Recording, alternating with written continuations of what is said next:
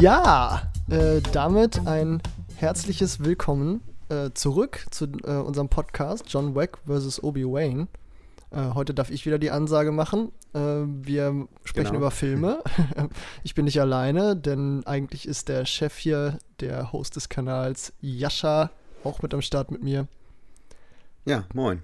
Moin, moin. Und äh, der Plan für heute ist eigentlich der Plan der meisten Male. Wir sprechen über die Filme, die wir zuletzt gesehen haben. Also seit dem letzten Mal. Einige. Das sind einige. Ja. Das, das heißt, äh, verzeiht uns, wenn wir uns heute ein bisschen kürzer fassen bei manchen Inhaltsangaben. Filme, die man vielleicht schon so kennt, das setzen wir dann einfach mal voraus. Und keine Ahnung, wenn einem was interessiert, dann kann man sich auch guten Trailer angucken oder so. Ähm, genau, was bleibt zu sagen? Wir haben auch einen Letterbox-Kanal für diesen Podcast. Äh, der heißt John-Wack. Den findet man ja auf Letterbox, wenn man, wenn man den Namen eingibt. Dort findet ihr Listen unter anderem zu jeder Folge äh, mit allen Filmen, die wir da besprechen. Äh, unter anderem auch äh, die Liste zur letzten Folge, zu dieser Folge natürlich auch und auch die Liste zu unserer vergangenen Western Challenge, wo wir 130 Western-Filme gesammelt haben und uns gegenseitig welche davon zugelost haben, äh, die wir dann ja, in einem Monat mehr oder weniger äh, besprochen haben. Das Genau. wird die vergangene Folge gewesen sein, nehme ich an. Ja, genau. Ja, gut. Und sonst hören könnt ihr den Podcast auf YouTube und Spotify und auf ja, den Plattformen, die Anchor irgendwie so mitbespielt. Und ja, genau, wir haben jetzt schon lange keine Folge mehr gedreht, wo wir über die Filme geredet haben, die wir in letzter Zeit so geschaut haben, weil wir beide jetzt so eine kleine Pause hatten. Ähm, und ja, deswegen haben wir heute auf jeden Fall einiges, äh, worüber wir sprechen können. Und ich würde sonst mir einfach mal die Freiheit nehmen und anfangen. Ja, fang ruhig an. Ich glaube, du hast auch äh, ein kleines bisschen mehr gesehen als ich. Genau. Ich habe ein paar Filme mehr geschaut. Wir schauen mal, wie wir das dann gleich aufteilen. Ich werde doch bei einigen Sachen mich äußerst kurz halten. Mit dem ersten mache ich das auch direkt. Und zwar, ähm, ja, ich bin ja, das zieht sich derzeit so ein bisschen dabei, die Star Trek-Filme durchzugucken. Ähm, also vor allen Dingen jetzt die alten, ähm, vor der, also nicht die der Kelvin-Timeline, sondern die, ja, die alten Filme, die noch vor 2010 alle rausgekommen sind. Und da habe ich jetzt Star Trek, oh, ich weiß gar nicht, wie es der deutsche Titel ist, auf jeden Fall den neunten Teil mir angeschaut. Ich schaue nebenbei nochmal wieder auf Deutsch heißt. Ähm, ich hatte immer gesagt, ich habe so ein bisschen Probleme mit dieser, mit dieser Crew, ähm, die so ein bisschen ausgetauscht wurde. Ähm, so rund um Picard, genau, Star Trek, der Aufstand heißt der. Ähm, ich fand den überraschend mal ganz okay. Nichts, aber deswegen halte ich mich auch kurz. Ähm, es war so der erste Teil irgendwie, der, der mir ganz gut gefallen hat, aber ist jetzt auch nichts, was man zwingend gesehen haben muss. Ähm, ja, deswegen nur mal kurz am Rande erwähnt und jetzt fehlt nur noch ein Film. Äh, mal schauen. Das, ich will die Reihe erst bald mal abschließen. Ich weiß nicht, das zieht sich jetzt schon echt sehr lange, vor allen Dingen jetzt seit den Filmen, wo Picard dabei ist. Lass uns doch lieber über ähm, einen Film sprechen, den wir beide bei mir hier geschaut haben und dann jetzt beide nochmal ähm, in unseren jeweiligen Städten im Kino. Und zwar Another Round oder Der Rausch. Klar, wir haben über ihn schon im Oscar-Podcast gesprochen, aber ich finde, es ist schon nochmal erwähnenswert, finde ich, wie gut dieser Film dann doch im Kino funktioniert, oder? Doch, ja. Und ich finde äh, bei dem erstaunlich, wie der im Nachhinein noch gewachsen ist. So bei mir, Ja. bei dir wahrscheinlich auch. Also am Anfang haben Ja. wir beide so dreieinhalb Sterne gegeben. Da äh, waren so ein bisschen verwirrt, was der Film uns jetzt so sagen möchte. Und ich finde gerade dieses, diese Verwirrung am Ende sorgt dafür, dass man echt noch viel über diesen Film nachdenkt im Nachhinein. Und äh, dann im Kino den nochmal zu sehen, dann äh, das war echt ein richtig, richtig schönes Erlebnis. Ich finde den Film absolut fantastisch äh, geschrieben, natürlich auch gespielt. Ich finde, mir ist jetzt nochmal aufgefallen, Mats Mikkelsen am, am Anfang in der Szene, wo sie im Restaurant sitzen und sich dann über ihre jeweiligen Leben unterhalten und dann Mats Mikkelsen so ein bisschen quasi durchscheinen lässt, dass er eigentlich voll in der Midlife-Crisis steckt und dann die Tränen so in seinen Augen stehen. Junge, das ist echt, das kannst du nicht besser spielen. Mm, also das, das hat mich echt nochmal richtig gekriegt. Und äh, ja. ja. wir haben ihn jetzt beide im Endeffekt um einen ganzen Stern nach oben aufgewertet auf viereinhalb. Genau. Äh, ja. Ja, ich fand ihn auch echt im, im Kino nochmal richtig gut. Also ich hatte ihn ja jetzt das dritte Mal schon gesehen. Ich hatte ihn ja mal ganz am Anfang des Jahres auch schon mal geguckt gehabt. Ähm, aber ich weiß nicht, also eigentlich fand ich, dass die dänische Synchro, also die dänische Synchro, der Originalton bei dem Film, der macht schon nochmal was aus. Ähm, ne, vor allen Dingen, weil halt die Darsteller, wenn man die wirklich performen hört, wenn, ne, weil sie, sie spielen ja betrunkene Menschen. Ich finde, die Synchro kann das nicht ganz so gut rüberbringen wie die Darsteller selbst. Ja. Ähm, ich weiß nicht genau, wieso es jetzt bei mir im Kino erst so wirklich Klick gemacht hat, dass ich ihn wirklich so richtig, richtig gut fand, weil an der Synchro lag eigentlich nicht.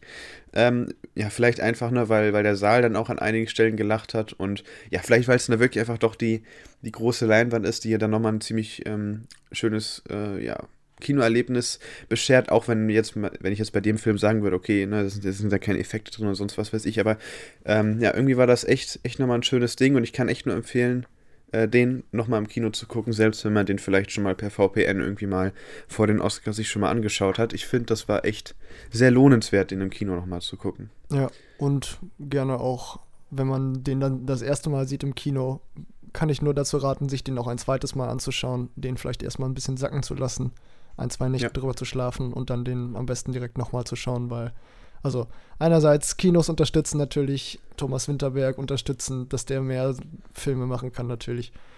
Äh, und dieser, dieser Film braucht auf jeden Fall, finde ich, um richtig, richtig gut anzukommen, wahrscheinlich zwei, mindestens zwei Watches. Ja, das stimmt, das denke ich auch. Und vor allen Dingen, ich kann halt echt den Originalton bei dem Film auch nur empfehlen. Dann vielleicht halt am besten beim zweiten Mal, wenn man eh weiß, worum es geht. Ähm, ja. ja, mit, mit Untertiteln dann, das passt. Und ja, ich würde noch ganz kurz, bevor du anfängst, nur kurz noch erwähnen, ich war danach noch in Minari im Kino. Ähm, sprechen wir jetzt aber nicht weiter drüber, weil Minari haben wir, denke ich, zu Genüge besprochen im Oscar-Podcast. Und in der äh, letzten und, äh, Folge auch, da war ich ja noch im genau. Kino und da haben wir den ja auch nochmal besprochen. Ja, für mich hat sich auch eigentlich zu, der, zu Minari dann tatsächlich auch nichts geändert. Ich bleibe bei meinen vier Sternen. Ähm, also ich finde ihn jetzt, ich habe halt kein Like gegeben, ich finde ihn ganz gut. Ähm, ja, genau. Aber eigentlich, ich stehe dazu so wie die letzten Male, da hat sich jetzt im Gegensatz zu Another Round nicht wirklich was getan. Ähm, zu meiner Meinung zum Film, deswegen mach du doch gerne mal deinen ersten Film oder starte gerne. Ähm, ich starte mit äh, auch am Rewatch, nämlich Snatch, den habe ich mit ein paar Freunden gesehen nochmal. Äh, ah, muss man, glaube ich, nicht so viel zu sagen. Ist mein zweitliebster Film von Guy Ritchie, würde ich sagen, äh, nach ja, seinem Bube, Dame, König, Gras. Ähm, ich weiß nicht, ob der andere, also Bube Dame König Gras, bei den viereinhalb bleiben wird, die ich ihm jetzt äh, mit momentan noch gebe. Hm, weiß nicht, mit dem schaue ich wahrscheinlich auch irgendwann demnächst nochmal. Aber ja. Snatch äh, ist ein echt guter Film, um den mit Freunden zu schauen, weil der echt super witzig ist. Allein für Brad Pitt lohnt er sich. Ja, das stimmt, ja. Das einzige Problem bei den beiden Filmen habe ich immer so ein bisschen mit der Qualität, die immer so ein bisschen. Aber ich weiß nicht, ob das nicht teilweise auch bewusst ist irgendwie. Also vor allen Dingen bei Bube Dame König Gras ja. Es ist ja so ein extremer Gelbstich da drin. Ähm, ich weiß nicht, das. Ja, also ja. Irgendwie stehe ich aber auch auf diesen leicht trashigen ja? 2000er-Look. Okay. Also irgendwie, da, okay. ich meine, das ist ja bei Stay genauso. Der, der sieht ja auch irgendwie also der, okay, der hat noch, der ist noch stilistischer ein bisschen anders, aber der hat ja auch diesen leicht trashigen 2000er Look und ja, das stimmt. Ja. Äh, Mulholland Drive hat das auch. Ich weiß nicht, irgendwie stehe ich da drauf. Ja, ich weiß nicht, für mich ist das irgendwie, schmälert das immer so ein bisschen das Seherlebnis, aber ähm, ja, also ich kann es ja verstehen, wenn man das mag, ist halt Geschmackssache, ne? Ja, so viel dazu. Ja, ähm, ich habe mir noch Now You See Me nochmal angeschaut, das war aber auch nur so ein, ich bin am Ende des Films sehr müde geworden, deswegen ich habe so ein paar Teile verpasst, deswegen, ja, habe ich auch hier an meiner Meinung eigentlich nichts geändert. Ich finde den halt, hast du den gesehen, Now You See Me? Ja. Oder äh, Die Unfassbaren?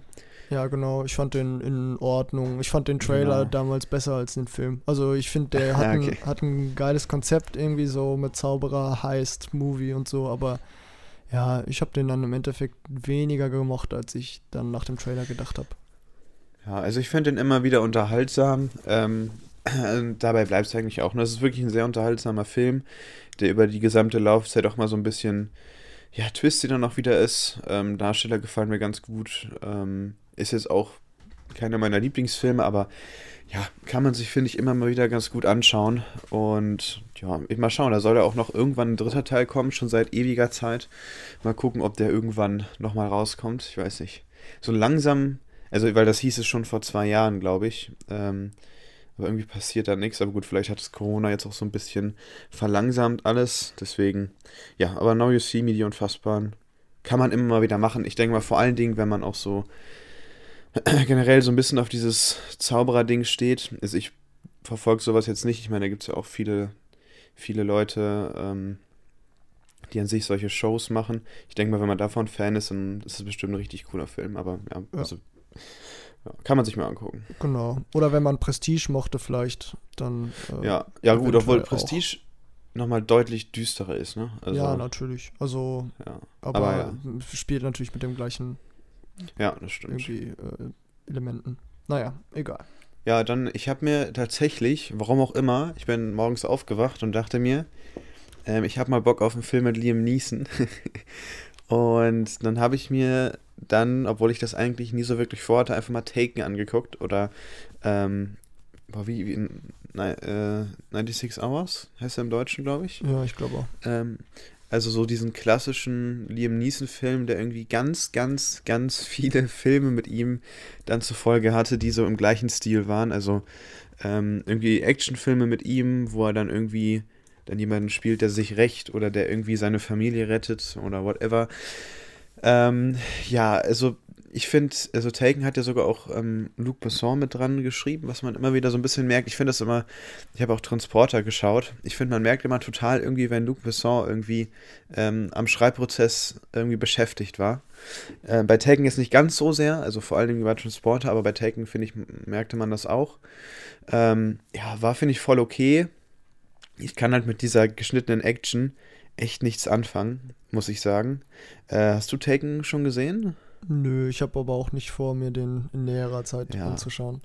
also es ist, finde ich, schauspielerisch also ich muss sagen, ich habe ja hier Chiller of Duty mir angucken müssen beim Schrottwichteln. Ich auch. Und Chiller, ja, und Chiller of Duty ist genau dieser ist genau Taken eigentlich. Also es ist ein Remake von Taken, ähm, was jetzt ja deswegen es hat sich irgendwie alles dadurch so ein bisschen ich habe mich zu sehr einfach an Chill of Duty erinnert gefühlt, keine Ahnung. Und dann ist halt diese Action, äh, also oder wenn es mal in Kampfszenen kommt, ist es halt wirklich dieses klassisch zerschnittene. Ich glaube, in Taken äh, funktioniert das noch so ganz gut. Äh, jetzt später, in den späteren Filmen mit Liam Neeson, äh, haben uns da eigentlich alle dann später von satt gesehen, weswegen das dann auch nicht mehr ganz so gut ankommt. Ja, ähm, ja aber so eine Liam Neeson mal so, so in so einer Rolle zu sehen, ist ganz cool. Ähm, ja, aber die Schauspieler um ihn herum, finde ich, sind dann alle schon wirklich ziemlich schwach. Und ähm, ja, die Action-Szenen haben für mich jetzt keinen großen Schauwert. Wenn, wenn hier das irgendwie so choreografiert wäre wie in John Wick, dann wäre das sicherlich nochmal cooler, weil dann hätte es auch nochmal ein bisschen mehr. Ähm, also, ne, weil es hat natürlich ein bisschen mehr Substanz und ein bisschen mitreißendere Geschichte als jetzt bei einem ähm, John Wick-Film. Aber ja, also Taken kann man, finde ich, auch mal machen, wenn man mal so Bock auf einen Liam Neeson-Film hat und wenn man den noch nicht gesehen hat. ist es, denke ich, auch noch so mit der beste, den man sich da angucken kann. Äh, weil danach wird es ja dann doch ziemlich, ja, weiß nicht. Also, ich habe auch, ich ja, hab auch noch zwei andere Filme gesehen. Ja, es ist ja genau so ist es. Also, also ich glaube, an Taken, die, an die Geschichte werde ich mich noch so ganz gut erinnern können. Ich hatte irgendwann auch mal zwei andere Filme mit ihm gesehen. Ähm, irgendwie in einem Flugzeug und irgendein anderer Film, aber die habe ich echt hm. schon wieder so, so krass vergessen, ne? Also. Nonstop, ne? Der ähm, ja, welchen ja. meinst du? Ich schaue gerade nochmal. Genau, ich glaube Nonstop, das war der im Flugzeug, ne? Ja. Aber hast du gehört, Liam Neeson möchte sich ja aus dem Action-Genre zurückziehen?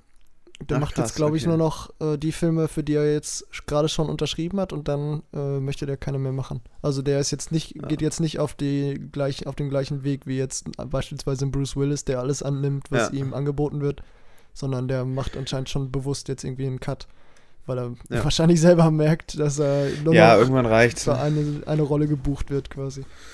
Ja, also ich habe hier ähm, Cold Pursuit geguckt.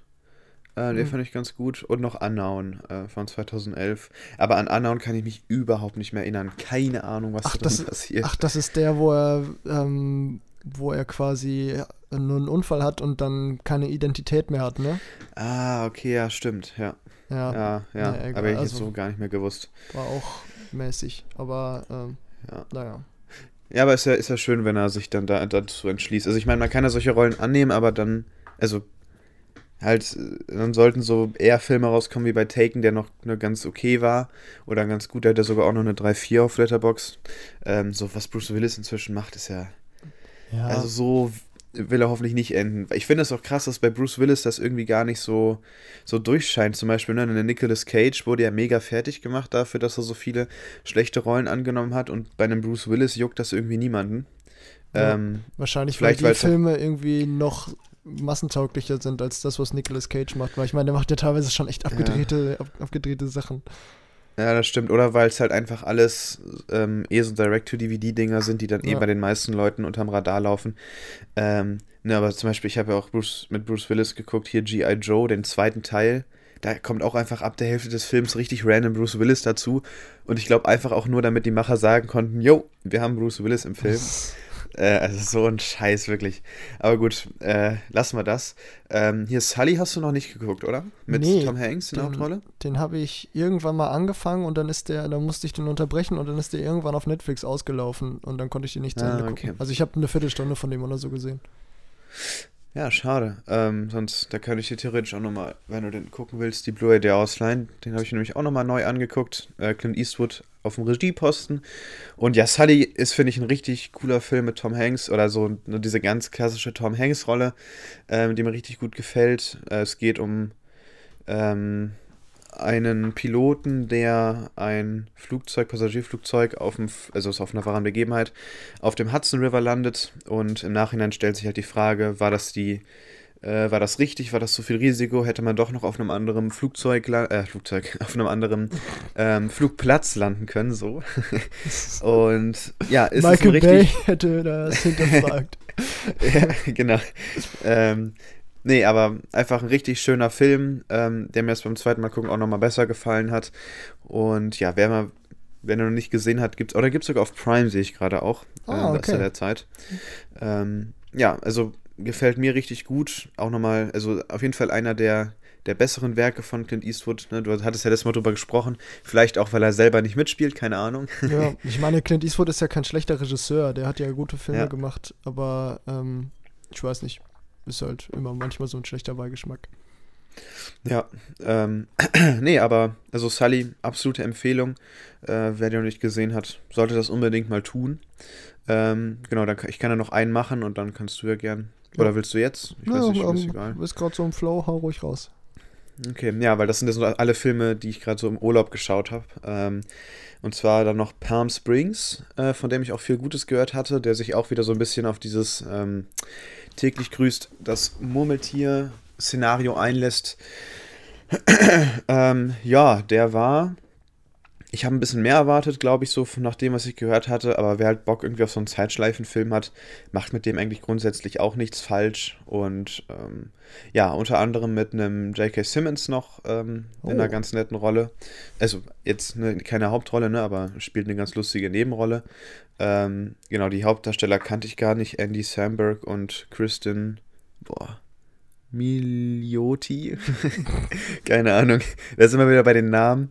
Ähm, ja, haben mir beide ganz gut gefallen ähm, und harmonieren auch sehr gut im Film zusammen.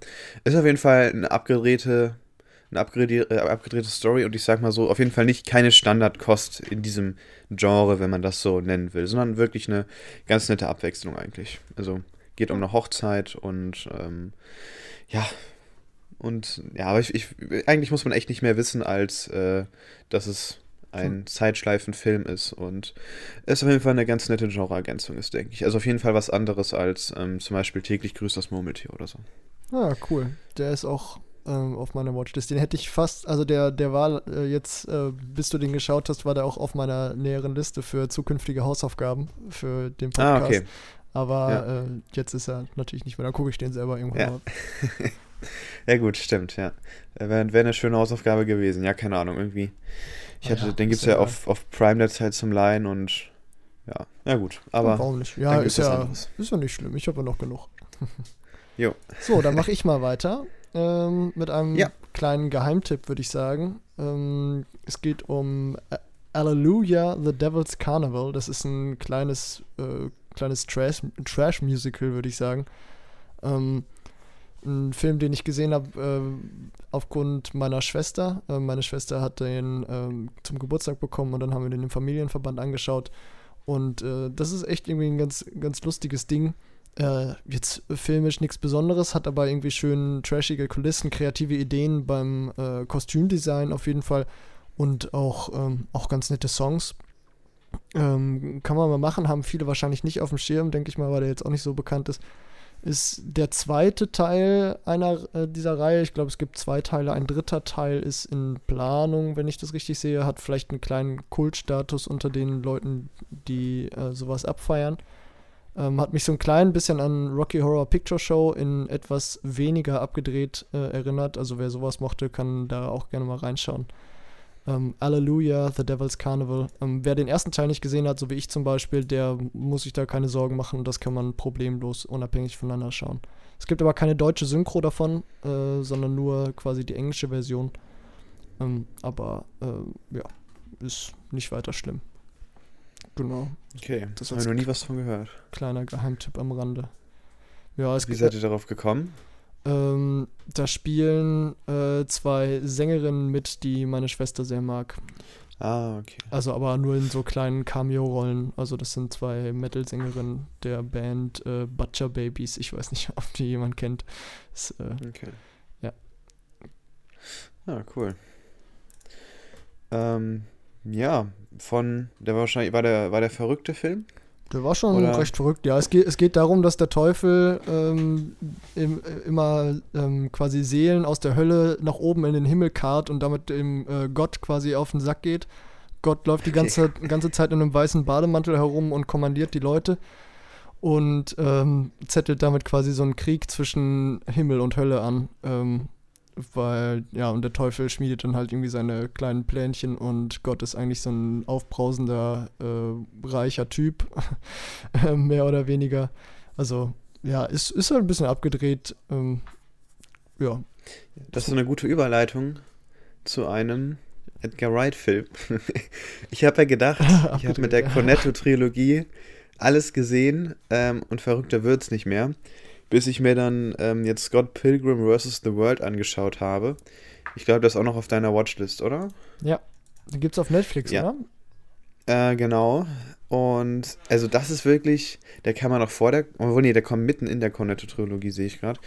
Ähm, also das ist echt ein Film, meine Güte. Also der ist wirklich sehr abgespaced. Ist aber, würde ich sagen, also vor allen Dingen auch für Leute, es ist auf jeden Fall, denke ich, eine Liebeserklärung an, ähm, ja, auch an Videospiele oder, also da sind sehr viele Anleihen drin. Ähm, da merkt man, dass Edgar Wright anscheinend selber auch gerne mal, ähm, vor allen Dingen früher auch viel gespielt hat. Ähm, ist jetzt, sind das nicht ganz so meine Spiele, die da drin abgebildet werden, sage ich mal, oder die, auf die hier so Anspielungen gemacht werden. Aber ja, macht auf jeden Fall Spaß, sehr verrückt von den Effekten auch, wie mit denen hier gearbeitet wird. Auch die Geschichte an sich. Es geht halt um Scott Pilgrim, ähm, der eine äh, ja, eine neue Herzensdame kennenlernt und damit er halt sie gewinnen kann, muss er ihre sieben Ex-Lover in äh, Kämpfen besiegen. Das ist so die Story und genauso, also der, na, nicht nur die Story ist komplett drüber, auch gesamt, der gesamte Film mit seinen filmischen Mitteln, wie gesagt, was Effekte angeht, ähm, unfassbar crazy, auch auf jeden Fall sehr lustig. Ähm, ja, wenn man Edgar Wright mag, äh, schlägt das, denke ich, voll in die Kerbe. Für mich würde ich den Film jetzt wahrscheinlich erstmal beim ersten Mal gucken, weil ich ihn jetzt auch, ich habe, da lohnt sich, denke ich, den noch auf einer großen Leinwand zu schauen. Ich habe mir jetzt auf einem Fernseher halt geschaut, der jetzt nicht ganz so groß war. Jetzt nach dem ersten Mal schauen, würde ich den für mich so ähm, unter der, äh, unter der Cornetto-Trilogie einordnen, aber noch über Baby Driver. Äh, mal gucken, wenn ich den mir nochmal anschaue, ähm, ob ich ihn dann vielleicht mal besser finde. Ähm, also schlecht fand ich ihn nicht, ich fand ihn auf jeden Fall ganz spaßig. Und wie gesagt, als Edgar Wright-Fan kommt man hier, denke ich, voll und ganz auf seine Kosten. Und ja, macht auf jeden Fall Hoffnung auf Last Night in Soho, ähm, denn die Filme waren alle so verrückt. Ähm, und Last Night in Soho hat da ja auch echt viel Potenzial, ähm, ja, ein sehr verrückter Film zu sein, sage ich mal. Aber soll der nicht sehr ernst sein, Last Night in Soho? Ähm, ja, ist doch kein Comedy. Nee, nee, genau. Ich denke, es wird so ein. Also die Trailer sahen jetzt alle sehr nach Horror aus, aber trotzdem schon verrückt irgendwie von der Geschichte. Mhm. Also worum es halt darin geht, ne, mit diesem, in, dass irgendwie Anya Taylor Joy und die andere Darstellerin sich irgendwie. Also es sah auf jeden Fall schon. McKenzie, glaube ich. Ja, genau, das sah irgendwie schon echt crazy aus auch. Natürlich wird das, denke ich, nicht ganz so jetzt übertrieben wie in Scott Pilgrim, ähm, aber vielleicht wird es ja ähnlich. Mal gucken. Ja, ich äh, freue mich auf jeden Fall auf beide Filme. also, ja, genau. Ähm, Kannst gut. du auf jeden Fall, denke ich. Soll ich dann weitermachen? Ähm, ja, mach das. Ähm, ein Film, über den wir auch beide sprechen können. Ich habe ihn zweimal gesehen, Genau. du hast ihn bisher einmal gesehen im Kino. Ähm, ich weiß nicht, ob er, wenn der Podcast rauskommt, noch im Kino läuft. Ich hoffe, ihr, ihr habt ihn euch alle angesehen. also ich glaube tatsächlich, also ja, vielleicht. Ich weiß, bei uns läuft er immer einmal am Tag der Zeit, wenn überhaupt. ja, also in, äh, in Dortmund ist er aus dem großen Kino schon raus. Da bin ich echt froh, dass der da überhaupt gelaufen ist. Ähm, und der kommt nächste Woche, also, ähm, nee, gar nicht, nicht nächste Woche, doch am 19. August, ja, äh, kommt der nochmal in ein kleineres Arthouse-Kino in Dortmund. Also, Der 19. August ist aber auch schon ein bisschen her, wenn der Podcast online geht. okay, dann, äh, ja, weiß nicht. Die Kinostarts sind natürlich alle irgendwie so verquer momentan. Vielleicht Ja. startet der Ja. noch irgendwo. Falls er irgendwo startet, dann guckt euch den auf jeden Fall an. Äh, wir haben zwar sehr unterschiedliche Meinungen zu dem Film, aber ich finde, wenn man den irgendwo gucken sollte, dann auf jeden Fall in Ja, im Kino, Kinoatmosphäre. äh, Kinoatmosphäre. Also natürlich auch gerne im Homekino, aber ich sag mal, im, Ki im, äh, im dunklen Saal auf der großen Leinwand ohne Ablenkung kommt er auf jeden Fall am besten. Äh, kann er den besten Eindruck hinterlassen. Ähm, Habe ich schon gesagt, um was es geht? Es geht um The Green Knight. The, The Green Knight, äh, der neue A24-Film äh, von David Lowry. Manche habe ich äh, nach dem Film erfahren, nennen ihn auch liebevoll David Slowry. Ähm, weil äh, es der Regisseur ist von A Ghost Story unter anderem. Äh, genau, über The Green Knight hatten wir ja kurz auch schon in unserem äh, Podcast über unsere, äh, über die Filme, auf die wir uns am Stimmt, meisten ja. freuen, äh, jetzt im Kino äh, geredet. Für mich hat sich das voll und ganz bestätigt, meine Vorfreude. Ähm, ich weiß nicht, wie es dir ging. Nicht so, ne?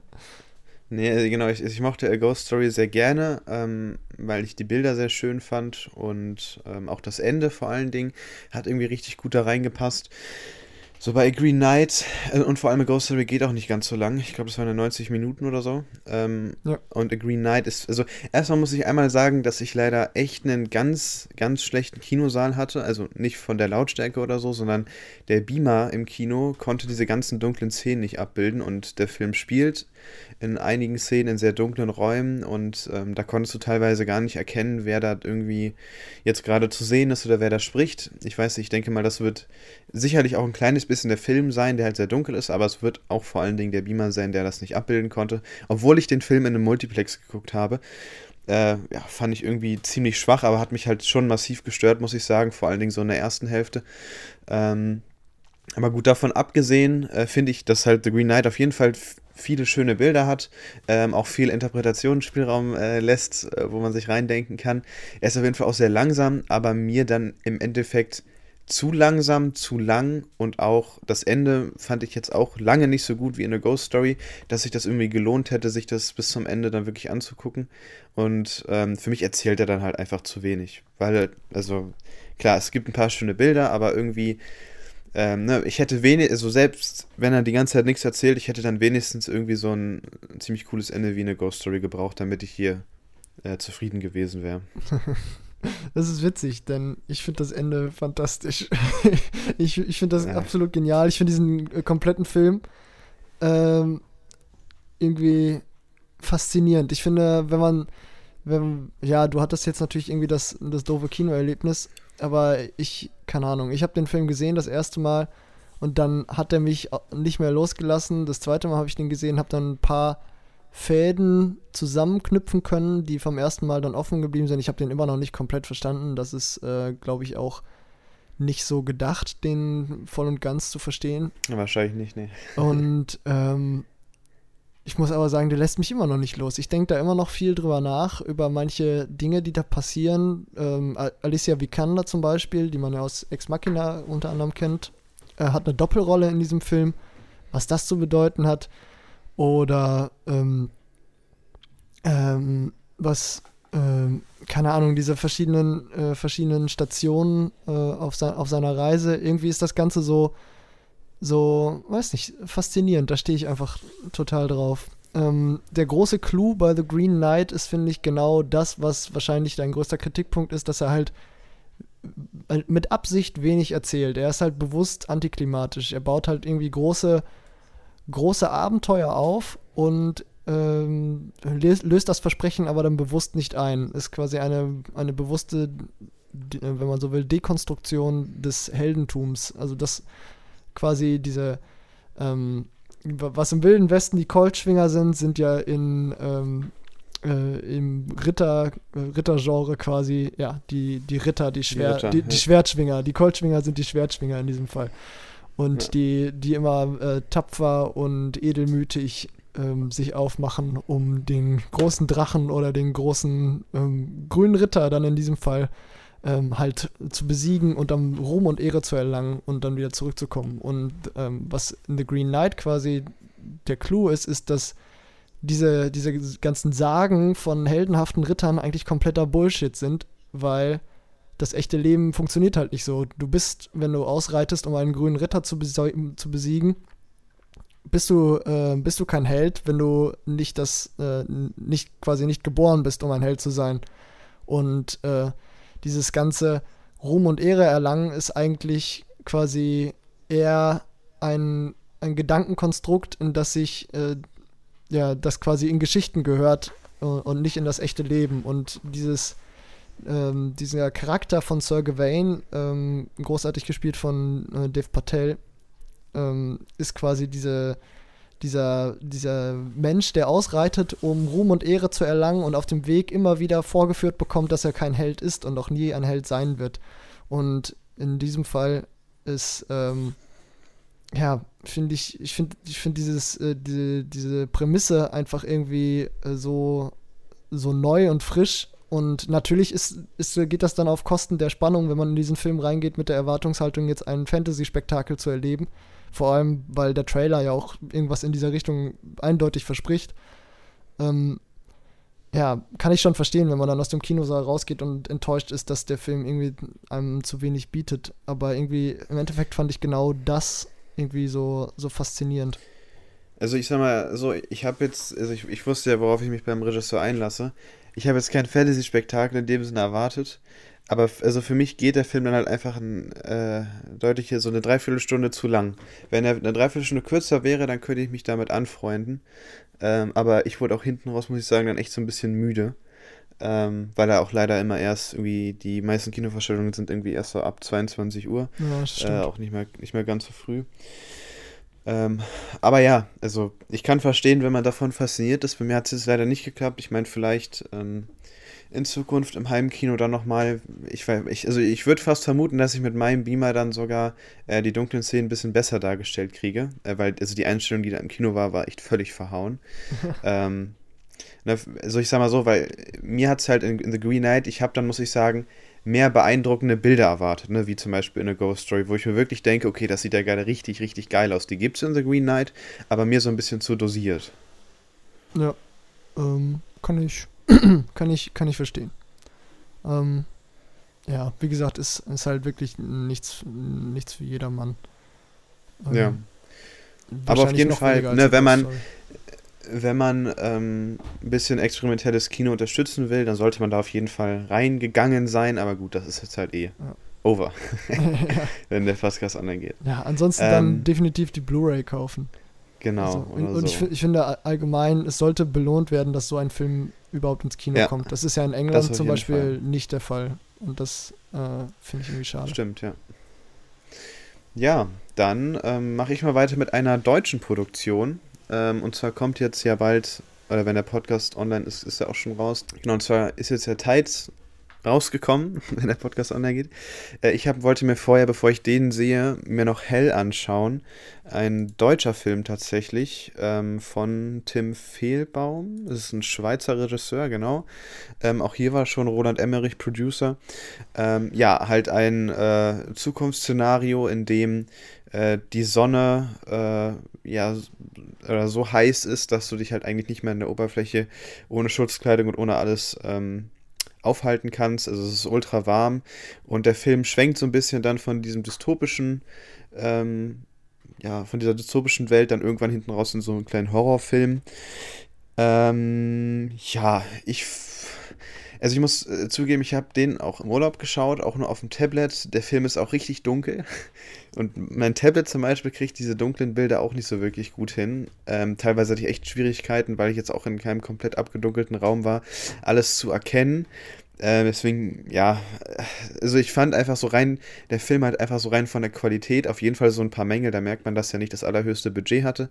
Ähm, aber so rein von der Atmosphäre, die der Film erschafft, war das echt ziemlich cool und ich muss einfach sagen, auch wenn ich den insgesamt jetzt ein bisschen schlechter als okay fand, ähm, finde ich, sind das so deutsche Filme, die man auf jeden, denen man auf jeden Fall mal Beachtung schenken sollte, weil das einfach mal ein deutsches Genre-Kino ist, was wir so eigentlich gar nicht haben. Ähm, und davon in dem Sinne gerne mehr. Ähm, auch wenn das jetzt hier mehr so ein bisschen diese typische Netflix-Produktion eigentlich war. Ähm, ja, obwohl er bei ein, einigen Leuten noch viel besser angekommen ist als bei mir. Ähm, wie gesagt, vielleicht lag das bei mir dann noch echt so ein bisschen an den Umständen, wie ich den geschaut habe.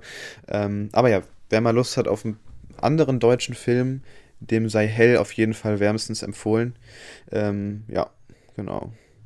Ich meine, Tides ist ja leider, glaube ich, kein deutscher Film mehr. Da sind ja auch viele, oder auf jeden Fall eher dann noch ein paar Hollywood-Darsteller dabei. Ähm, mal gucken, wie der dann so wird. Wahrscheinlich auch eher mittelmäßig nach dem, was jetzt so die ersten Stimmen sagen. Aber mal gucken. Ja. ja. Ähm, soll ich noch vorher einen weiteren Film machen, den ich auch noch, ich glaube danach, ja genau, danach bin ich durch ja. mit meinem Urlaubsfilm. Ähm, und zwar Buried, ein Film mit äh, Ryan Reynolds. Und zwar spielte ein äh, ja, Lastkraftwagenfahrer im Irak. Das hast du schön und gesagt. ja, und er wird ähm, ja überfallen von jetzt wegen, ja, er wird einfach überfallen von den Leuten da, die da sind, von Terroristen oder einfach von ähm, ja, Leuten, die Leuten, die halt Leute halt überfallen. Genau, Leuten, die im Irak wohnen und sich halt ungerecht behandelt fühlen. Und er wird lebendig in einem Sarg begraben. Und dann bekommen wir mit Buried 90 Minuten lang ein Kammerspiel, was sich wirklich auch nur in diesem Sarg abspielt. Und ich, also ich könnte dir den Film auf jeden Fall auch empfehlen, weil ich finde es echt bemerkenswert, wie der in 90 Minuten, ähm, also wie er 90 Minuten schafft. Ich dachte mir so, der kann sich doch jetzt nicht 90 Minuten in diesem Sarg abspielen. Das ist ja ultra langweilig. Aber nee, der schafft es echt immer wieder. Ähm, also auch durch Ryan Reynolds, aber auch durch das, wie die Kamera in diesem Sarg arbeitet, was echt, finde ich, ziemlich cool war. Äh, und auch halt mit dem, was passiert, schafft er das durchgeht, die Spannung hochzuhalten. Ähm, und ja, ich fand, äh, war mit dem Ende nicht hundertprozentig zufrieden, aber Buried ist echt ein Film, wenn man mal Bock hat auf, also, also auf Ryan Reynolds, obwohl er hier auf jeden Fall nicht Ryan Reynolds spielt, sondern ne, wirklich ein Mann, der unten vergraben ist, das kauft man ihm, finde ich, sehr gut ab. Ähm, also es ist weniger lustig, sondern eher wirklich ziemlich cool gemacht. Und alleine halt wirklich, wie, wie die Kamera äh, in diesem Film arbeitet, hat mir echt richtig gut gefallen. Und ähm, ja, ist leider auch jetzt gerade nirgendwo kostenlos, habe ich mir geliehen auf Prime. Hab den halt geschaut, äh, weil ich irgendwie vor Free Guy irgendwie den nochmal in der Filmografie von Ryan Reynolds gesehen hatte. Und das hatte sich ganz spannend angehört. Ähm, ja, also kann man ja. auf jeden Fall mal machen. Ein ähnliches Prinzip verfolgt, glaube ich, auch der französische Netflix-Film hier Oxygen, den ich vor kurzem auch gesehen habe mit. Ähm, ah, okay. Ah, das kann sein, ja. Ja. Ähm, genau, der war auch, ähm, auch ganz gut. Der spielt sich auch komplett in so einer Kryokammer ab. ab. Ähm, also quasi, ja, auch ein Sarg gewissermaßen. War auch, ähm, ja. auch ziemlich gut umgesetzt, dieses Single-Location-Ding. Ja, der ist ja auch noch so auf meiner äh, oder den habe ich auch noch nicht vergessen. Mal gucken. Irgendwann zwischen. So ein Ding für zwischendurch halt mal, ne? Gut. Oxygen jetzt. Ja. Äh, möchtest du über Wrath of Man sprechen?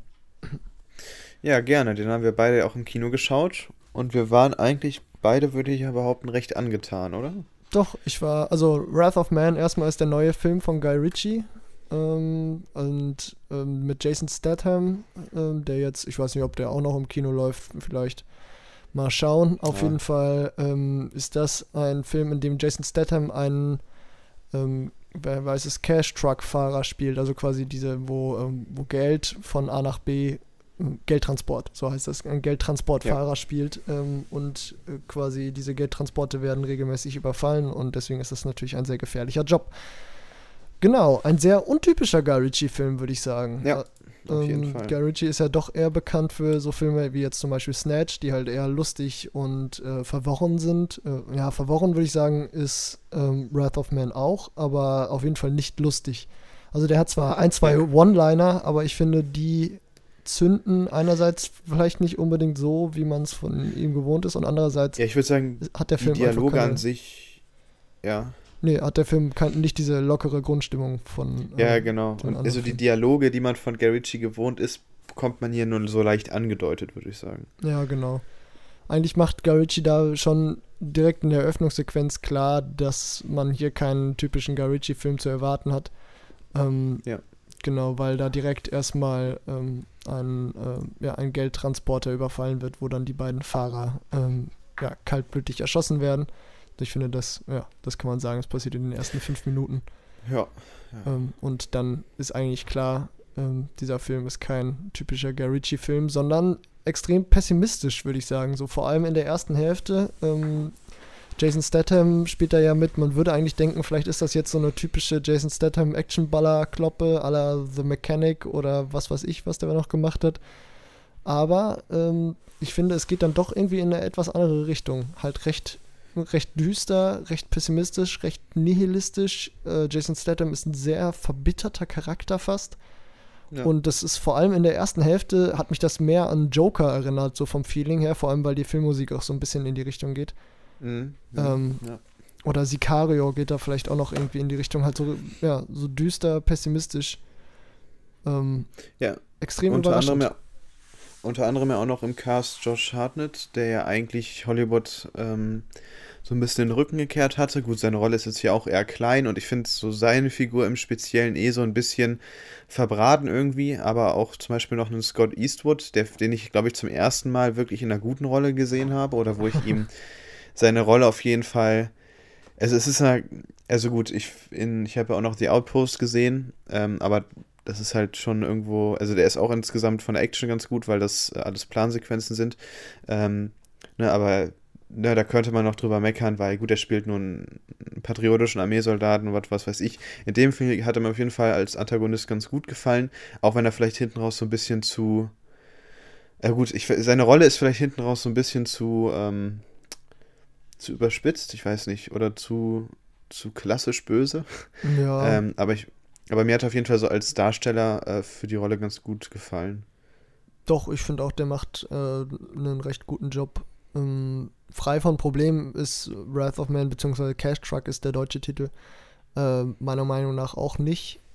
Ähm, vor allem jetzt diese typische Guy Ritchie-sche Verworrenheit, die man ja kennt, so Mhm. mit Zeitsprüngen und so, die nimmt äh, ab der zweiten Hälfte, wo dann, ja, ich sag mal, die Gangster, die dann die, äh, die Geldtransporte überfallen, so ein bisschen näher beleuchtet werden, so ein bisschen die Spannung und diese pessimistische Grundstimmung raus und ähm, ja, dadurch wird's, und am Ende wird es dann doch wieder die Ballerei, die der Trailer verspricht.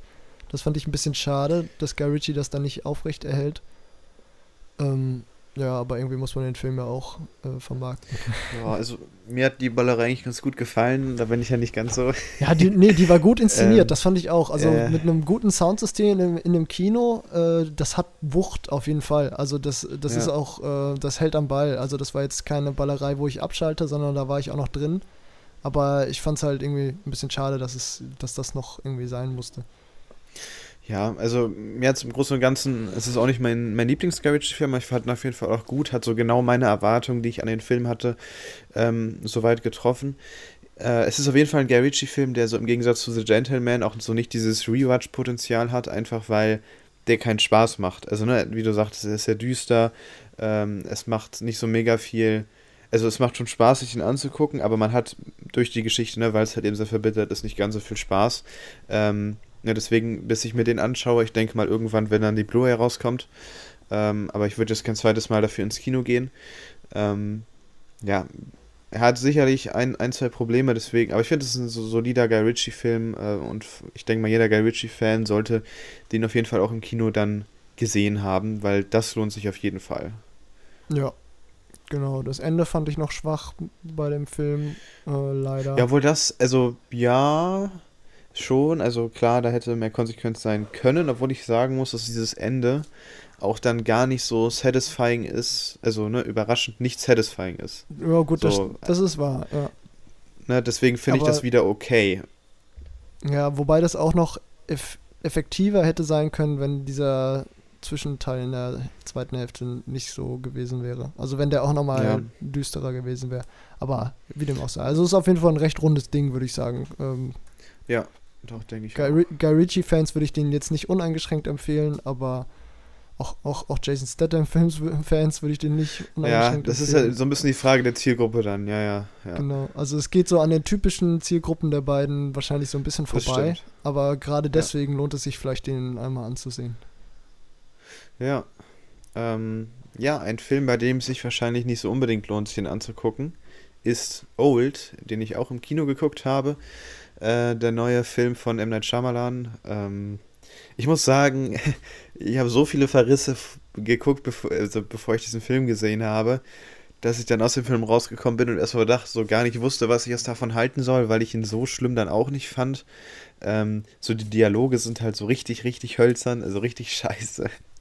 ähm, und ja, ne, also im Endeffekt ist es wirklich so, wenn du den Trailer gesehen hast, ähm, und dann die ganzen so 70 Minuten darauf warten muss, bis die Personen am Strand dann auch mal checken, dass sie halt älter, äh, alter, äh, nee, älter werden, so, ähm, ist so mittelmäßig, obwohl ich halt sagen muss, dass es irgendwo schon recht unterhaltsam war, was dann so, oder wie dann so M. Night Shyamalan, was dann so mit den Figuren passiert, ne, ähm, ja, ich, ich habe mal, ich weiß nicht mehr, bei wem ich das gehört habe. Irgendwer sagte Mindmap-Film irgendwo in irgendeiner Kritik habe ich das gehört. Genau das ist es so eigentlich. Ne? Jemand äh, macht eine Mindmap, so was passiert. Ähm, in diesem, oder was könnte in oh diesem Film passieren, wenn die Leute schnell altern? Und das wird dann alles abgefrühstückt. Ähm, und dann am Ende gibt es noch so einen Mini-Twist. Ähm, ich weiß gerade leider echt nicht mehr, wer das gesagt hat. Ich weiß nicht, ob das die, vielleicht die Filmanalyse war. Ich weiß es nicht mehr. Irgendwer meint auf jeden Fall Mindmap-Film und das beschreibt es so im Nachhinein, muss ich sagen, echt ziemlich gut. Ähm, und ich fand es, es ist halt irgendwo recht unterhaltsam. Die Darsteller fand ich soweit okay, nicht so miserabel, wie alle gesagt haben. Ähm, aber ja, Dialoge sind halt hölzern. Äh, und wenn man sich halt davon nicht so unterhalten lassen kann, ne, von diesen ersten 70 Minuten, was halt so mit den Leuten passiert, sondern wenn man die ganze Zeit dann auch denkt, so, ja, Leute, ihr werdet halt älter, checkt's doch mal. Also, wenn man sich über Old aufregen möchte, ist das sehr einfach, kann ich auch verstehen. Ich fand es halt so gerade so okay, sehr, sehr durchschnittlich. Ähm, es war halt nur nicht diese Vollkatastrophe, die ich erwartet habe. Ähm, ins Kino gehen muss man da, oder musste man da, denke ich, aber jetzt nicht. Da waren es andere Filme dann vielleicht ein bisschen ähm, ja, sehenswerter. Aber ich habe es jetzt nicht bereut. Also ich fand es okay. Und ja, genau. Auf ja, deine also Watchlist also wird das nicht packen.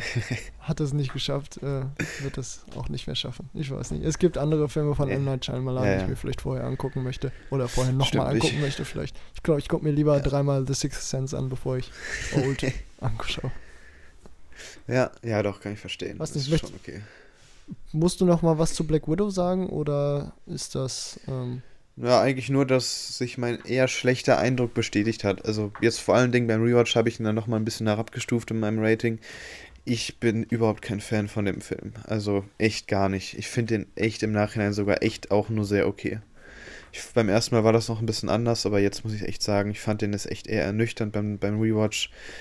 Und äh, also, keine Ahnung. Ich habe den relativ weit unten jetzt auch in meinem MCU-Ranking eingebaut. Äh, also ich muss sagen, mir gefällt mir selbst in Captain Marvel, den ja auch viele nicht mögen, zum Beispiel besser. Ich weiß, die Black Widow war irgendwie nicht meins. Tja. Passiert. Gut. Ja. So viel dazu. Ähm, dann gehe ich vielleicht nochmal auf einen kleinen äh, Geheimtipp nochmal ein, ähm, der ja mit Sicherheit nicht mehr im Kino läuft jetzt leider, weil in Dortmund ist er schon raus. Der hat, glaube ich, vier Termine gehabt und dann äh, den letzten habe ich noch erwischt. Ähm, ein Film, über den ich auch kurz geredet habe in unserem Preview-Podcast quasi für die Kinostarts.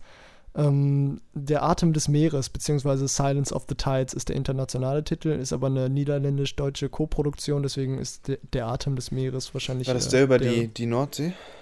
Ja, genau, über das Wattenmeer. Es ist eine Dokumentation über das Wattenmeer. Insofern ja. passt, äh, beziehungsweise der deutsche Titel Der Atem des Meeres passt dann ausnahmsweise auch mal besser als der internationale Titel ähm, weil quasi das Atmen auch so ein bisschen das Leitmotiv des Films ist. Weil, ja, die Flut kommt äh, und äh, das Wasser geht wieder bei der Ebbe, ist ja quasi so ein bisschen Einatmen, Ausatmen mäßig, wenn man das metaphorisch betrachten möchte. Und parallel äh, zeigt der Film dann ganz viele andere zyklische Prozesse, so zum Beispiel Zugvögel, die halt irgendwie äh, wegfliegen und wiederkommen und ähm, Touristen, die ankommen und wieder gehen und ähm, das Ganze dann in absolut fantastischen, wirklich absolut fantastischen Bildern. Ich glaube, der ist auch teilweise für IMAX, äh, ich weiß nicht, ob der mit, mit IMAX gefilmt ist, wahrscheinlich nicht, aber äh, das ist auch für IMAX konzipiert.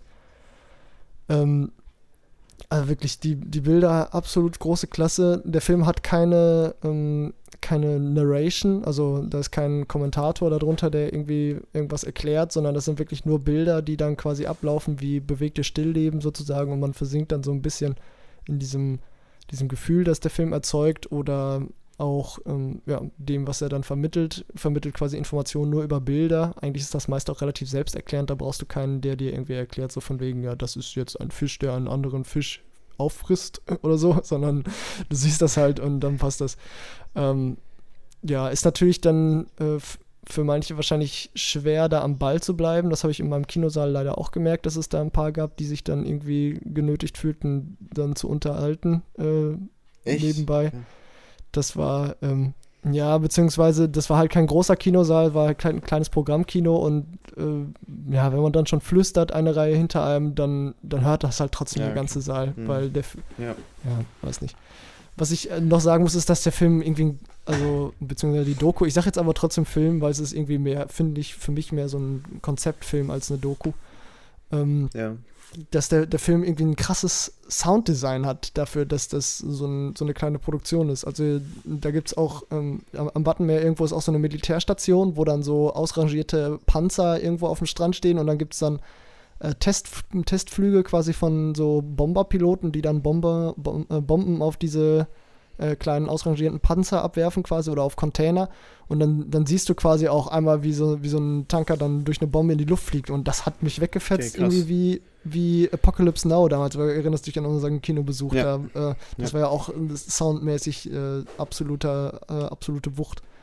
Ähm, also da war ich schon sehr überrascht. Und man merkt schon, da wird dann quasi einmal alles, was es zum Wattenmeer und Umgebung zu erzählen gibt, wird dann abgearbeitet. Also wirklich von diesen mhm. Militärbasen über was geht da im Meer ab, äh, über die Flut, über Leuchtturmwärter oder aber auch Schlachtbetriebe, die in der Nähe sind. Also man sieht auch, wie quasi ein, äh, ein Schaf aufgehängt, äh, aufgeschnitten und äh, ent, äh, wie nennt man das, äh, ausgeweidet wird. Ähm, da sieht man schon relativ explizit. Ähm, ja, ist dann halt irgendwie eine Dokumentation, deswegen kann man das dann wahrscheinlich irgendwie mit diesem nüchternen Blick, der nüchternen Betrachterbrille quasi noch gut wegstecken, wenn es jetzt irgendwie ein Film gewesen wäre. Dann wäre es wahrscheinlich irgendwie was anderes, aber da vielleicht nochmal eine kurze ja. Warnung für die Leute, die sich den Film im Nachhinein anschauen wollen. Ähm, ja. Ich habe den, den Trailer auch, glaube ich, vor Minari gesehen. Ich, der sah auch echt spannend aus. Hat auch überlegt, ob ich rein will. Ich war so ein bisschen abgeschreckt von auf einmal, weil auf einmal dann auch irgendwie Religion äh, ein Thema im, im Trailer war und ich dachte mir dann so, hm, ja, weiß ich nicht. Ich weiß es nicht, ob das. Nö, also es gibt, also, es gibt eine Pfarrerin, die quasi ein Kind tauft einmal, aber das ist auch nur eine kurze ah, okay. Sequenz. Und ähm, ja, weil das, das hatte mich. kommt auch eine Organistin vor, die in, an der Orgel quasi die Filmmusik spielt. Die Filmmusik ist ah, quasi okay. komplett aus, äh, kommt aus der Orgel. Ah, ja. Ähm, ja, nee, aber das hatte mich jetzt nur so ein bisschen abgeschreckt, weil ich mir dachte, okay, geht das dann irgendwie in so einen extremen Religionsbezug, aber das hört sich ja dann doch nochmal sehr anders an. Aber gut, ich ja. denke mal, bei mir ist es jetzt wahrscheinlich auch zu spät. Äh, muss ich nochmal gucken. Aber sonst später mal zu Hause irgendwann. Ja, ich hoffe, der weil die Bilder, die, die Ja, weil die Bilder, Bilder ähm, für eine Blu-ray.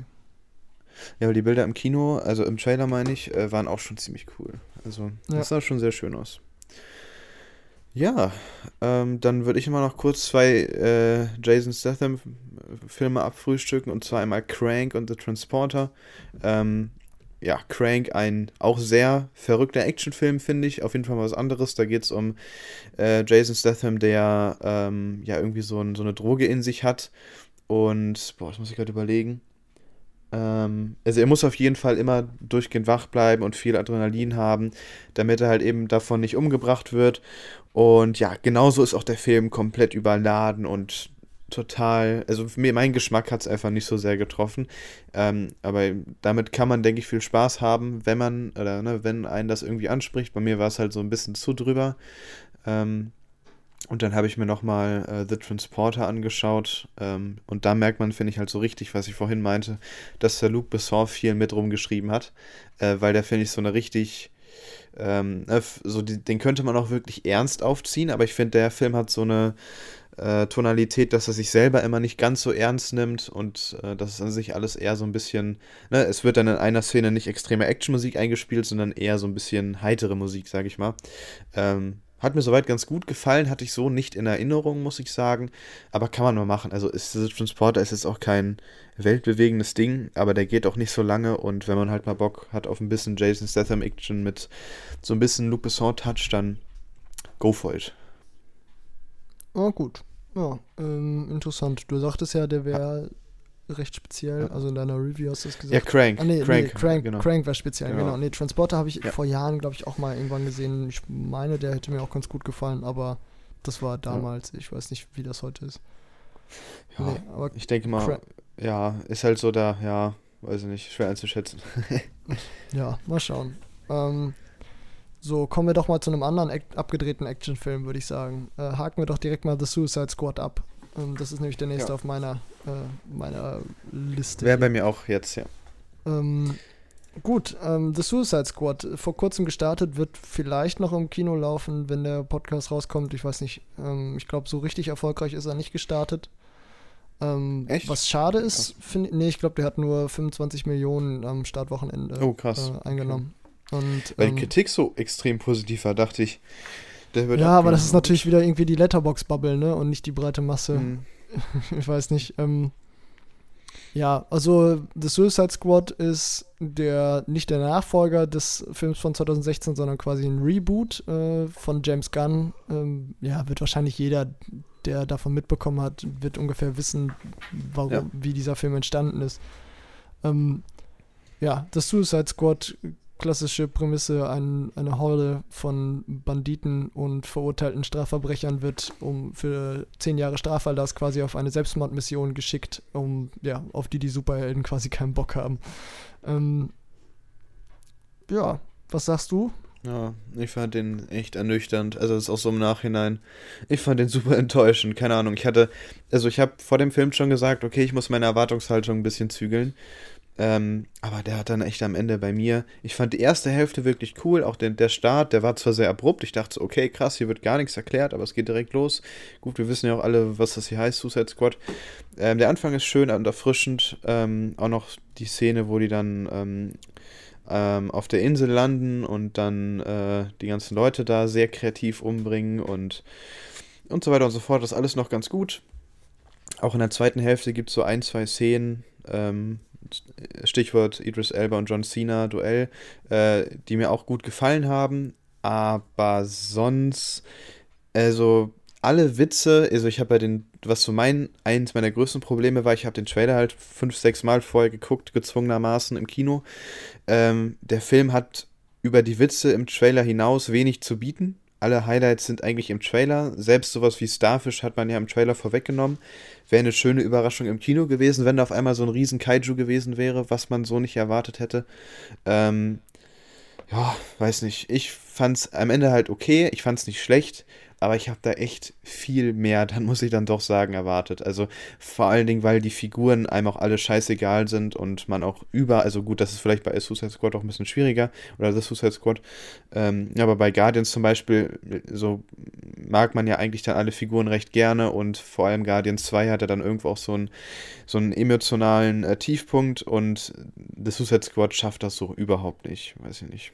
Ja, stimmt. Also das sind, muss man aber auch sagen, Filme mit zwei fundamental unterschiedlichen Ansätzen. Also habe ich so Klar, den Eindruck. ja. Also so wirklich viel, äh, wirklich viel Wert auf Charakterisierung legt James Gunn in The Suicide, Suicide Squad nicht. Ich glaube, sonst hätte er das wahrscheinlich auch mehr gemacht, weil das kann er ja. Das hat man ja gesehen bei The Guardians of the Galaxy, die ja wirklich, also würde ich sagen, so mit der beste Superheldenfilm, den ich so gesehen habe. Ähm, also Mhm. The Guardians of the Galaxy jetzt mit Logan vielleicht so äh, definitiv so am rundesten.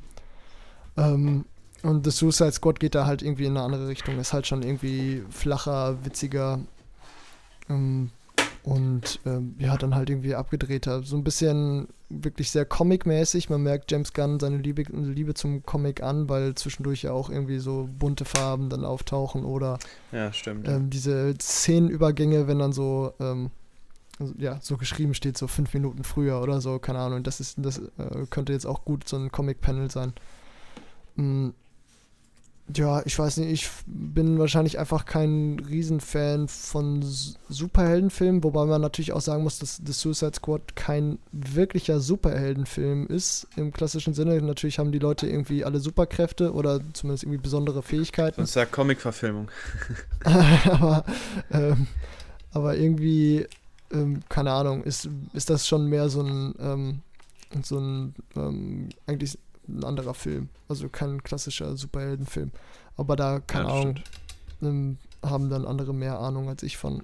Ähm, ich, ich mochte den prinzipiell eigentlich, ich hatte im Kino eine gute Zeit. Ich habe den auch nicht alleine gesehen, sondern halt mit, äh, mit ein paar Freunden.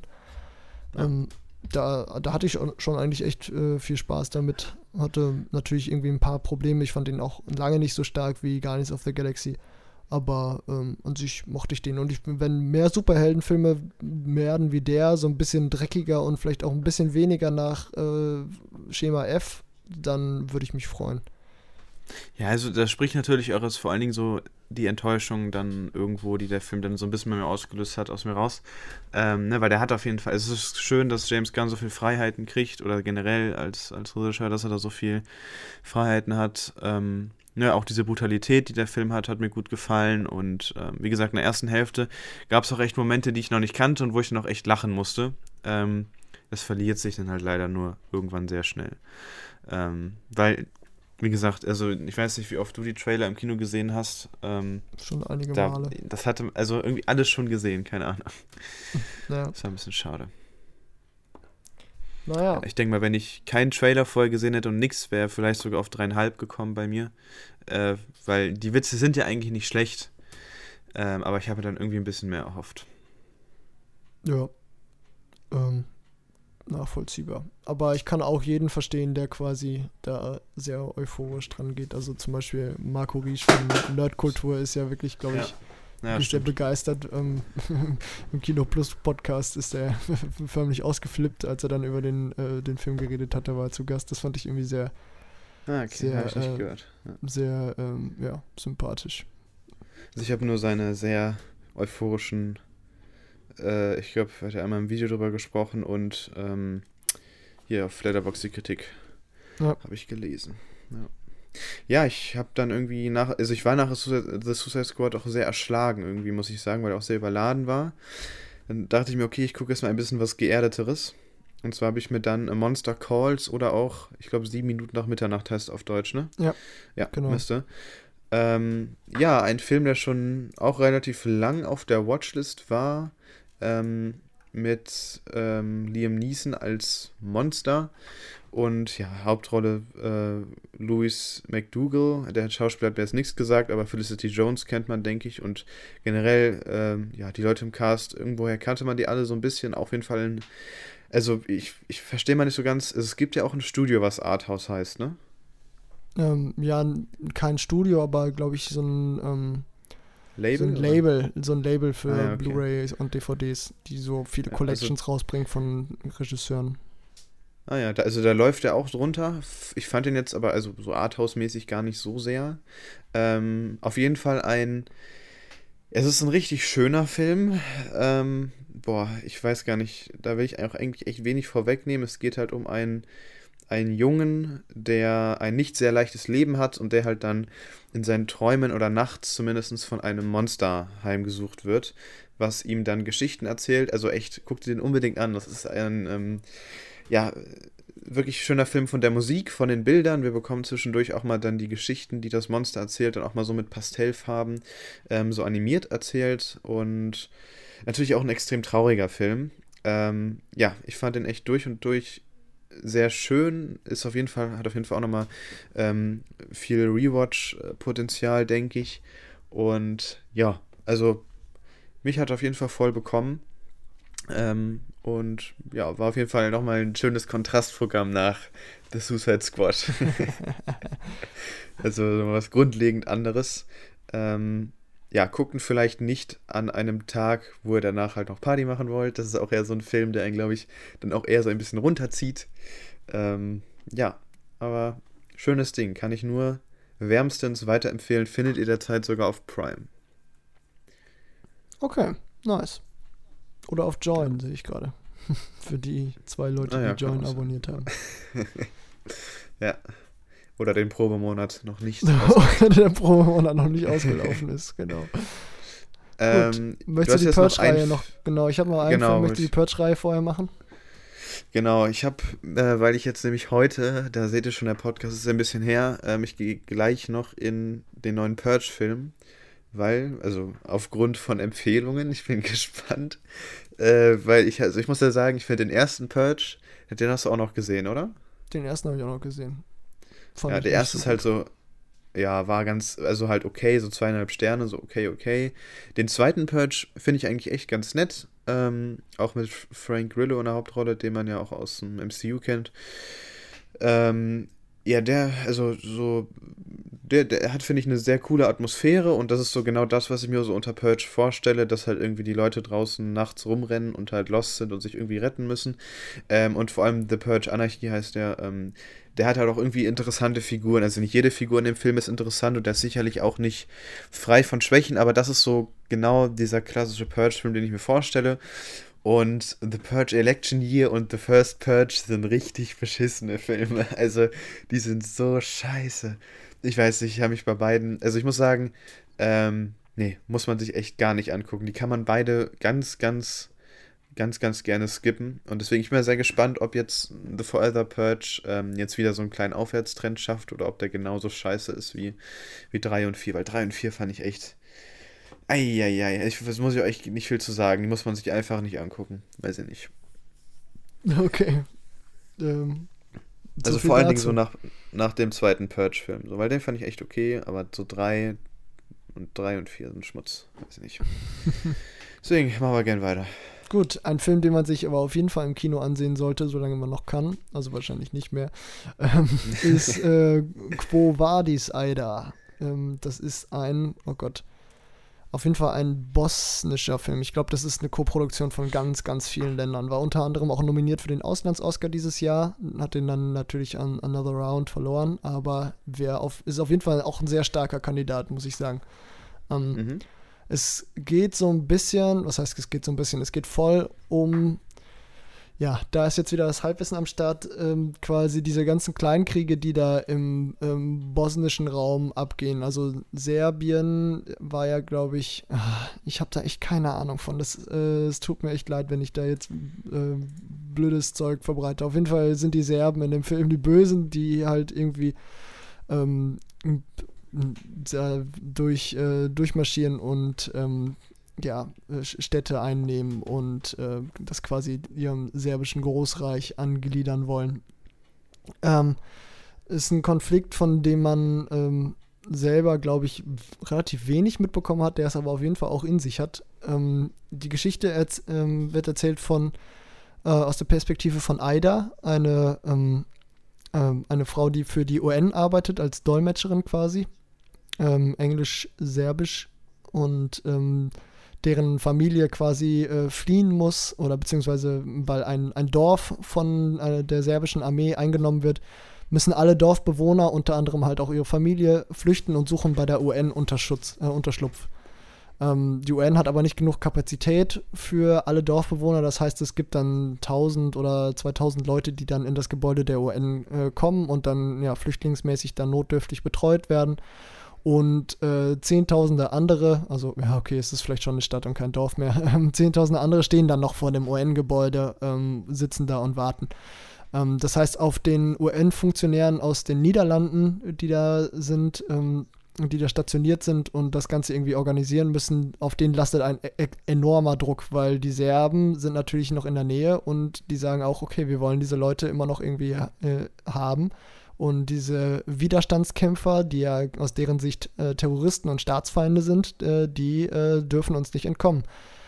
Und ähm, daraus entspinnt dann quasi so ein Konflikt, in dem diese Dolmetscherin natürlich verwickelt wird, weil sie äh, ver ja, vermitteln muss quasi zwischen dem niederländischen Major, der da stationiert ist von der UN, und dem serbischen äh, Militärführer, äh, der sehr aggressiv vorgeht, der Forderungen stellt und die UN ist komplett überfordert, ähm, telefoniert quasi mit dem Hauptquartier, sagt, was sollen wir tun? Ähm, den wurden zu Anfang des Films Bomber zugesichert, quasi die, äh, die das Dorf beschützen sollen und die serbische Armee quasi äh, ja, bombardieren sollen. Äh, ist natürlich nicht eingetreten, weil man die Armee nicht, äh, nicht unnötig provozieren möchte und so. Da sind dann halt ganz viele, ähm, ganz viele militärische Rädchen, die sich dann irgendwie drehen und mit niemandem wird richtig kommuniziert und äh, im Prinzip ist diese UN-Basis auf sich alleine gestellt, weil Hilfe können sie nicht erwarten. Ähm, dadurch wird der Film zum einen natürlich extrem frustrierend und äh, niederschmetternd, äh, weil diese, diese Serben, die da sind, ähm, ja, wie ich schon sagte, sehr aggressiv vorgehen bei den Verhandlungen. Die sagen, das und das wollen wir, wir kommen morgen vorbei mit einem Konvoi und holen alle ab. Die können sicher wieder zurück äh, in ihr Dorf. Wir sorgen dafür, wir, äh, wir, ähm, wir transportieren die dahin. Ist äh, garantiert. Und der UN-Redelsführer, äh, der kann da äh, quasi nichts gegen machen, weil äh, das ist ein unterbesetzter Standort und wenn dann die serbische Armee da ein, einmarschiert, dann wäre das quasi der Super-GAU. Ähm, und diese Überforderung quasi, einerseits halt die Unterstützung aus den äh, westlichen Ländern, die nicht kommt, andererseits halt der Druck, der, ähm, der darauf lastet, dieses moralische Dilemma, lassen wir jetzt diese, diese Flüchtlinge quasi, äh, überlassen wir den, den Serben und damit quasi den sicheren Tod oder ähm, leisten wir Widerstand und bringen uns selber in Gefahr oder wie lösen wir das auf diplomatischem Wege? Das ist einerseits extrem spannend umgesetzt in diesem Film, andererseits natürlich auch sehr, ähm, ja, sehr frustrierend, sehr, sehr bedrückend, weil das, ähm, ja, das kann man sagen, ist eine wahre Geschichte und äh, die hat nicht umsonst so viele Wellen geschlagen. Ja. Ja, und du warst sehr zufrieden. Ja, ja so zufrieden, wie ja. man damit halt äh, sein kann. Ich sag mal, ist so ein bisschen, ja. Ähm, ich will, also ich will die Filme jetzt nicht vergleichen, aber ich sag mal, das so zufrieden, wie man halt mit Schindlers Liste ist. ist halt ein ja. extrem guter Film, der einen dann hat, aber irgendwie, ich sag mal, zufrieden ist dann vielleicht das falsche Wort. Ja. Ja, okay. ähm, ja, dann würde ich sagen, bevor wir noch zur Hausaufgabe kommen, ähm, Demolition Man, äh, noch ganz kurz, ich habe auch noch einen sehenswerten Film, auch ganz anderen Film im Kino noch geguckt. das war natürlich jetzt ein kleiner Downer gerade. Ja. Und jetzt kommen wir äh, zu Free Guy. ja, jetzt kommen wir zu Free Guy. Genau. Ähm, genau, Film mit Ryan Reynolds, ähm, der, ja, also mir hat er richtig viel Spaß gemacht, auch wenn, wenn ich, wenn man den einen oder anderen Abstrich machen muss, man muss damit klarkommen, dass irgendwie ein Streamer auf einmal so eine kleine Rolle in dem Film haben weiß ich nicht, ob es das gebraucht hätte. Ähm, aber sonst ist Free Guy ein Film, der sich, der viel auch ums Gaming geht, auch ähnlich wie Scott Pilgrim, nur hier nochmal ein bisschen expliziter. Und hier finde ich auch, ja, also oft hat man das ja dann irgendwie in Hollywood-Filmen, äh, dass man das Gefühl hat, da haben Leute diesen Film gemacht, die noch nie selber einen Controller in der Hand hatten. Ähm, ne, hier ist das, finde ich, definitiv der Fall. Ich fand, das war ein sehr charmant umgesetzter Film. Äh, man muss halt ne, über so ein paar Sachen hinwegsehen können, dass die Geschichte teilweise äh, vielleicht jetzt nicht so den Riesensinn ergibt, äh, weil zum Beispiel alle, äh, alle Leute, die halt in diesem Film vorkommen, auch, oder die ganze Welt interessiert sich total für irgendeinen Videospielcharakter in einem Videospiel, was super unrealistisch ist, so, hä, was, also macht keinen Sinn eigentlich, aber ne, man muss halt so ein paar Abstriche machen, auch so ein bisschen Kitsch vertragen können, äh, vielleicht auch gegen Ende des Films. Ähm, aber sonst, ja, es ist ein Film, der, der den ein oder anderen netten Cameo-Auftritt hat, der äh, ja einfach viel Spaß macht und der sich im Kino definitiv lohnt. Ähm, ja, also ich weiß du, gehst du noch da rein oder eher nicht? Weißt du das schon? Eher nicht, zumal ja der 19. August ein extrem starker Starttag wird mit ähm, Promising ja. Young Woman unter anderem und äh, Gunda und Escape Room 2. Escape Room 2. ja, und noch ein, zwei anderen starken Filmen, die ich auf jeden Fall im Kino ansehen möchte. Da wird Free Guy wahrscheinlich äh, den kürzeren ziehen. Ja. ja, ich denke mal, das ist jetzt auch vielleicht nicht der Film, der dich Na, abholen wird, weil du halt eben ähm, selber ja auch nicht großartig irgendwie spielst oder so. Deswegen. Genau. Also es könnte noch könnte noch eine Kerbe schlagen, aber wahrscheinlich ist das dann eher nicht ganz so interessant. Ja. Würde ich jetzt auch eher vermuten. Ja, ich denke mal auch. Also der Gaming-Hintergrund ist bei mir auf jeden Fall nicht so, nicht so stark und da, keine Ahnung, wenn ich dann die ganzen Inside-Jokes nicht kapiere und ich sag mal, so, so viel mehr Ryan Reynolds-Filme brauche ich auch nicht.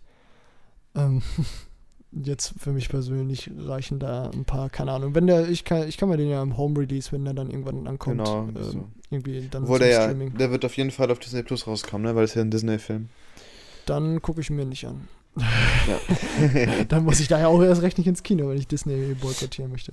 ja, das stimmt. Ähm, genau, und dann, apropos Disney, ich habe Loki nochmal angeschaut. Ähm, ja, fand die Serie eigentlich echt, ich bleib dabei bei meinen vier Sternen. Ich finde die ziemlich gut. Ähm, hat es auch Spaß gemacht, die sich nochmal ein zweites Mal. Also ich habe jetzt wirklich die fünf Stunden in einem Rutsch äh, am Freitagabend nochmal durchgeguckt. Und die hat auch echt so ein paar, also die sieht sehr gut aus, hat auch ein paar schöne Kamerafahrten, vor allen Dingen in den letzten zwei Folgen. Ähm, das sieht ziemlich cool aus. Ähm, aber ja, auf jeden Fall nettes Ding. Ähm, ist jetzt auch so in, im Vergleich zu Wonder Vision und ähm, Captain and the Winter Soldier äh, für mich einen kleinen Tacken schwächer. Ähm, vielleicht einfach, weil Loki ist sehr dialoglastig und auch sehr erklärungslastig, so ein bisschen dieses Christopher Nolan-Ding. Es muss immer sehr viel erklärt werden und so. Was, und das, das merkt man, finde ich, immer mal wieder so ein bisschen. Aber ähm, davon abgesehen, macht Loki auf jeden Fall Spaß. Und ich würde sagen, dann kommen wir doch jetzt zur Hausaufgabe, oder? Sehr gerne. Was war nochmal unsere Hausaufgabe, Jascha? Erklär es uns. Genau, äh, den hatte ich vorgegeben, äh, Demolition Man mit Sylvester Stallone in der Hauptrolle. Äh, ja, ich habe den auch vorgegeben, weil ich halt vorher schon gehört hatte, das Szenario soll wohl ganz spannend sein. Ähm, also es soll jetzt, ist jetzt, sollte zumindest kein ganz typischer ähm, so Actionfilm sein, den man so von ihm gewohnt ist. Und ja, ich finde so genau diese Erwartungshaltung, die ich so an den Film hatte, hat der Film dann auch letztendlich eingehalten. Wie fandest du den denn so? Überraschend gut. Also ich hatte mich gar nicht informiert zu dem vorher, dachte, es wird ein stumpfes Action-Ding. Ähm, und weiß ich, die Welt, die er dann aufmacht, das ist ja eigentlich eine so, so gewissermaßen eine Utopie, die der da erzählt, so ein bisschen im Stile von ähm, Huxleys äh, Schöne neue Welt. Sprich quasi, alles ist eigentlich perfekt, alle sind äh, frei von Gewalt, die Welt ist gut und alle sind freundlich zueinander. Aber Ja. dass dann dahinter quasi irgendwie auch so ein bisschen so eine so ein Faschi faschistoider fast äh, so ein Trugbild quasi steht, ähm, die Leute weiter unterdrückt sind. Und dazu dann quasi dieses Szenario, dass die Leute, die Polizei äh, dann natürlich völlig überfordert ist, wenn da mal ein Verbrecher auftaucht, der dann äh, immer noch von Gewalt gehört hat und sich auch nicht scheut, die anzuwenden. Ähm, Finde ich ein sehr, sehr interessantes Szenario und fand ich auch sehr gut umgesetzt, zumindest so in den ersten zwei Dritteln des Films. Und dann, Ja. ja, muss halt irgendwie das Actionversprechen eingelöst werden. Da war ich dann nicht mehr so dabei, aber das Ja. ja. war ja zu erwarten. Insofern. Genau, also ich, ich fand die zweite Hälfte jetzt auch so ein bisschen ähm, unkonsequent, sage ich mal, oder so ein bisschen so aus diesem Szenario, was aufgebaut wird, das wird dann doch alles recht schnell und einfach abgehandelt, sage ich mal. Also ähm, auch das, das Ende.